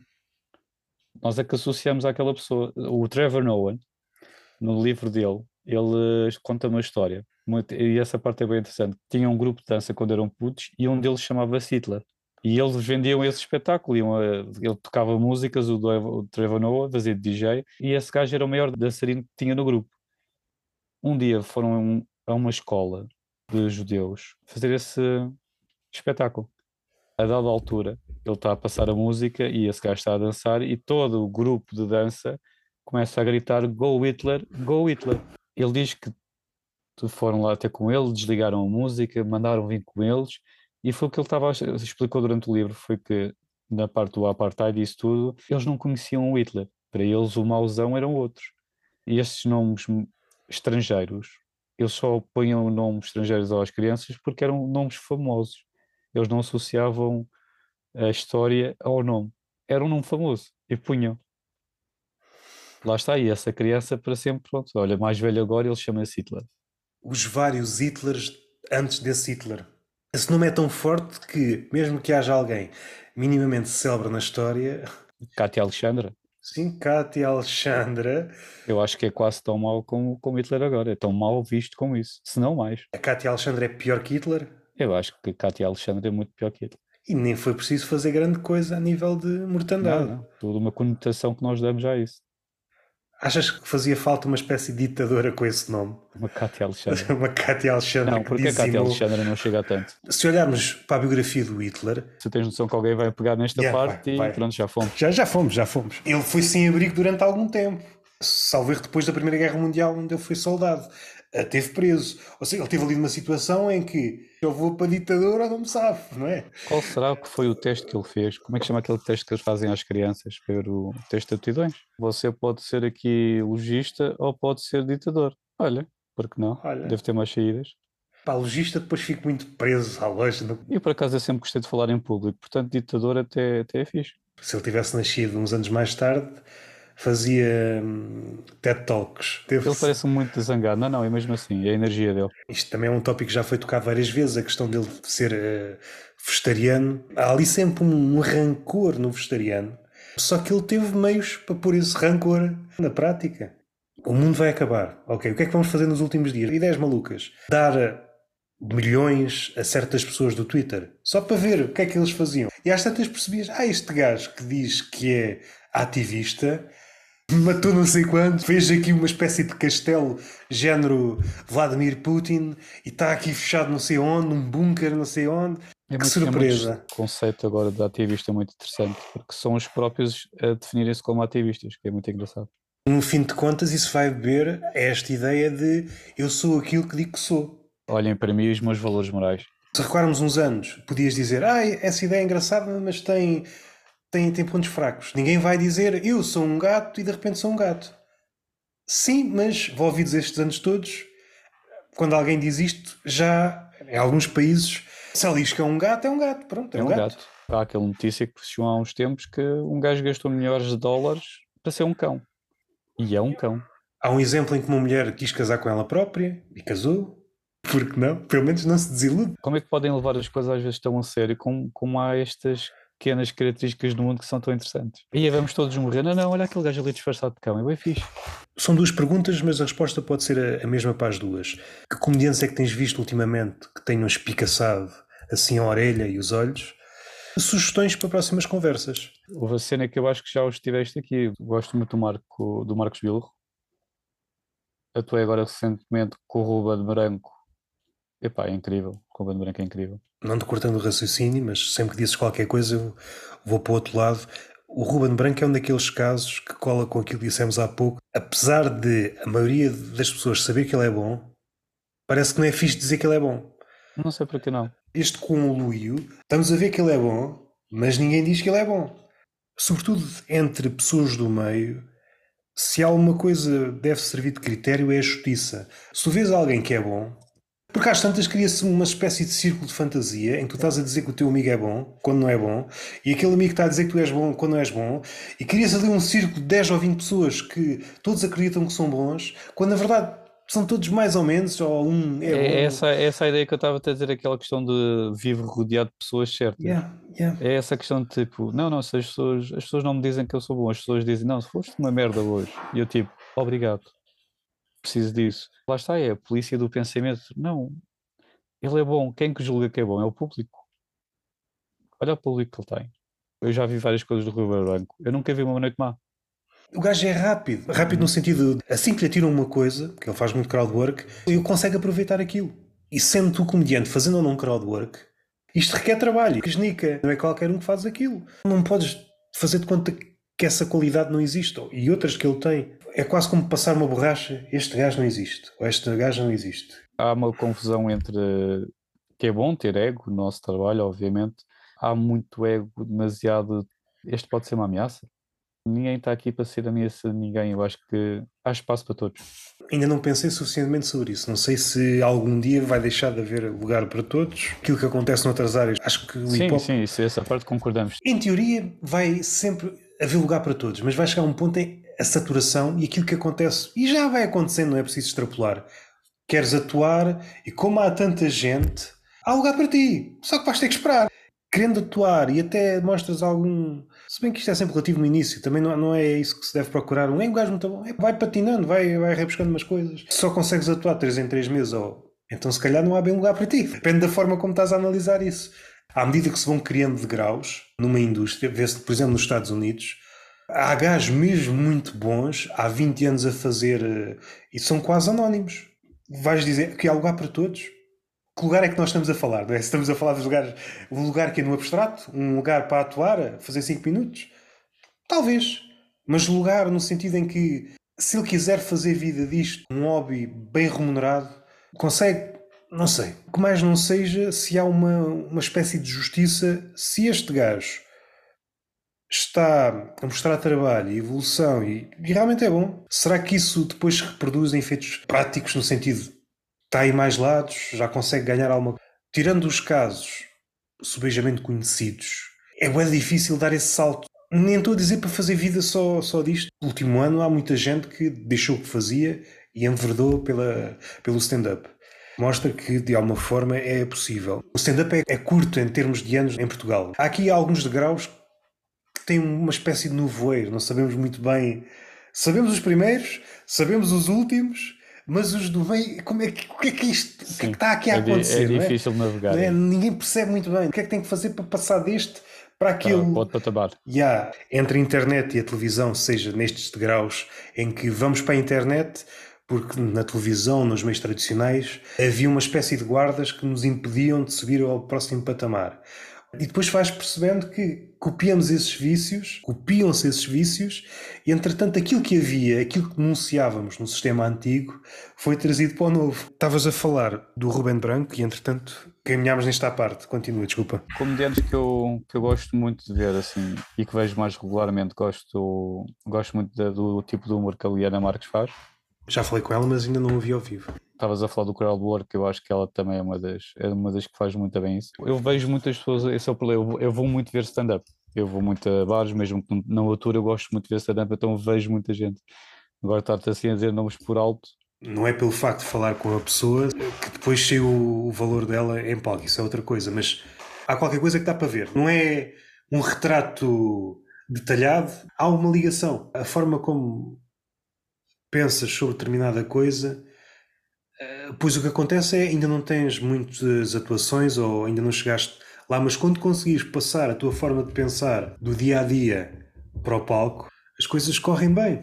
Consegues olhar para uma cena e consegues ver os lados ocultos, lados ocultos humoristicamente falando. Já atuaste com o Miguel Vieira, não foi? Com... Sim, sim, fui lá à Leiria ao, ao Habitat, esse, esse tema cabeça que é mesmo é estranha, é mesmo, mas é, adoro. adoro. Eu também adoro gosto às vezes as deambulações. Vou falando agora regularmente com ele por acaso e adoro as deambulações que, que ele tem e mandar-me mensagens às tantas da manhã com, com problemas existenciais. É sempre, é sempre interessante. Uma cabeça que eu também gosto na maneira de pensar, que é o Marco Marques, que dou muito bem com ele e gosto de ir ver stand-up com o Marco e outras pessoas mesmo, porque temos a perspectiva de, parecida de ver stand-up e, e é sempre interessante ter alguém com partilhar esses momentos. Vou muitas vezes ao, ao Malandros da Comédia, ali no Marquês, com a Carolina e com o Álvaro, um espaço muito acolhedor e toda a gente gosta de ir lá porque sente, sente assim aquela camaradagem que existe. Gosta muito de ir lá e ver stand-up e mesmo de lá atuar. Conseguiram o mais difícil, que é ter uma casa em que toda a gente se sente bem, seja as pessoas que vão lá ver, seja os comediantes que vão atuar. É, ou- Exato, é um ótimo sinal quando os comediantes gostam de ir ver à tua casa. Nem querem saber quem é que vai atuar, gostam de ir lá, gostam de ter aquele convívio, gostam de estar a ver stand-up, ver o público, go- gostam de lá estar. Eu acho que é um passo muito importante e acho que eles conseguiram isso muito bem. Uma das razões pelas quais a maioria das vezes corre mal, antes do, do espetáculo propriamente dito, o ambiente. Eu acho que o ambiente, antes de subires a palco, não digo decisivo, mas tem muita importância. Quando está um bom ambiente, é quase como te levantares da cadeira e subires a palco e estás na mesma atmosfera. Vou a palco, o palco também é a minha casa, estamos aqui a partilhar entre amigos, ok? Nunca te sentes um elemento estranho. Quando te sentes em casa, corre bem. Quando te sentes à parte, é mais difícil. parte, quando chegas ali, tipo, acho que não estou meio no ambiente, e depois há aquele, há aquele grupo e tu, tipo, tá- estás lá e estás só assim. Agora apareceu-me aqui, apareceu aqui um vídeo da Britney Spears a É pá, dançar. coitada. Pô, Eu, eu, eu, ao princípio, eu ao princípio entrei tipo, aí, eu vou, é engraçado, mas agora eu acho eu estou Epá, mesmo que- preocupado com a rapariga. me apareceu aqui até As o Herman. Yeah. Dá O- vontade de chamar a polícia. Esta senhora não está em condições, está Eu acho sozinha. que foi o Dagu que meteu e escreveu que, olha, alguém completou a coleção do continente. O Dagu também é, muito, é, é incrível também. Eu, por exemplo, nesse aí das facas já, já não me consigo rir. Está ali uma figura muito fragilizada. Está presa por arames. It's Mendes, not Mendes. Já se fez homem e livrou-se da coleção de bonecos? Ah. Perdão. Figuras de coleção? Quebra. Ah, não, não, não. Acho que tenho mais até agora. Estamos a falar de bonecos em específico. Epá, esse é um colega meu que desde o tempo da universidade sempre se meteu comigo por causa de, das várias figuras que eu tinha em casa. Pronto, olha, estavas a falar dos Cavaleiros do Zodíaco, vários Cavaleiros do Zodíaco. É de anime, é também, de, por exemplo, É da Marvel, tudo, é, é, dessas. É tudo, é até, uma, é até uma cabeça de um alien eu tenho. É a minha decoração da casa, é, é coisas de geek, tudo espalhado pela casa. E desde então que, que se mete desde- comigo desde por causa disso. É no filme Virgem aos 40, não é? É, Que o- que o gajo tem não, uma não é coleção- tanto, exato, de- não é dentro do- dos pacotes e isso tudo. Não, não é, tão, não é tão extremo como isso. Faz uma fortuna do caraças, não é? Exato, exato. Não, quem me dera, eu acho que um dia reformo ao vender tudo o que eu tenho para aqui, sim. Eu acho que aquele filme para já é um filme, um belo filme de comédia. Esse lado acho que abriu os olhos a muita gente, das coleções e do, dos bonequinhos e deixá-los nas caixas. Teve um peso decisivo esse filme. É, é, sempre interessante as pessoas que gozam comigo e depois quando vêm cá a casa tipo, façam quase uma meia hora ou uma hora a olhar para as figuras todas. E todas têm uma história, então sempre interessante. Ah, isto é o quê, isto é o quê, isto é o quê. Dá temas de conversa. Conhecem as referências minimamente. Sim, sim, sim, sim, sim. Porque aquilo que estávamos a dizer em relação às crianças e ao pessoal mais novo, na possibilidade, trazes uma criança aí a casa, na eventualidade. Alegadamente. Alegadamente. Okay. Alegadamente. Só com este propósito, diz-me lá o que é que estas coisas são.